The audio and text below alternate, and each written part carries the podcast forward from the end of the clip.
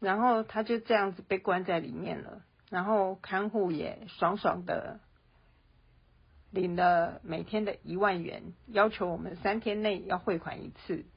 这个看护很很很会跟长辈长辈沟通，也很会逗他开心，可是他其实很懒。我送了一大包的零食过去，听说他三天就吃光光了。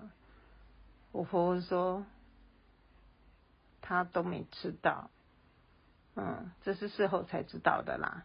当然后来因为考量到费用的关系，我们的小姑呢也跟看护沟通了，就照顾个七天，然后轮他请假进去照顾。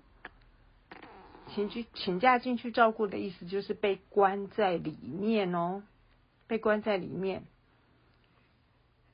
然后呢，三餐都要我在医生或者是护士长要求的时间准时送到医院门口的警卫服务台，慢一分钟都不行。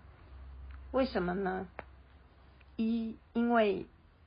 隔离病房的护士，他必须要穿着很厚重的隔离衣。当他把这些装备都脱掉的时候，走下来，如果食物还没有到，他又得再把隔离衣一层一层的穿上去，戴上三层口呃口罩啊、手套啊什么之类的，又再度进去。所以送餐的时候，真的是真的是把我给搞死了。